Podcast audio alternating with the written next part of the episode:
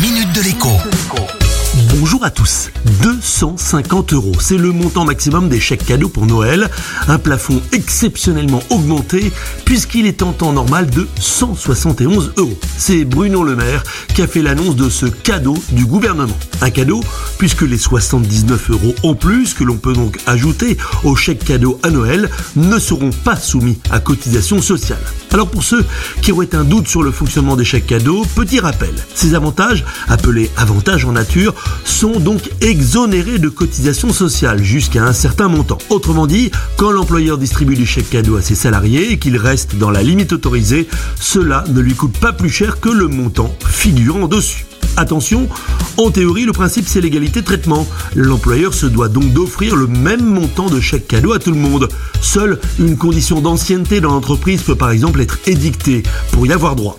J'ai par ailleurs une autre bonne nouvelle, cette fois pour les parents.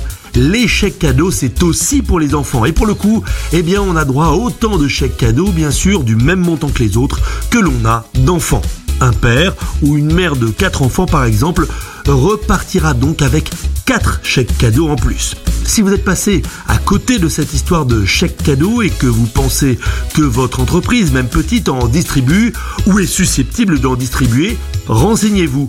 Même les plus petites structures y ont droit, sachant que c'est un excellent moyen d'améliorer l'ordinaire à moindre coût. À lundi. La minute de l'écho avec Jean-Baptiste Giraud sur radioscoop.com et application mobile Radioscoop.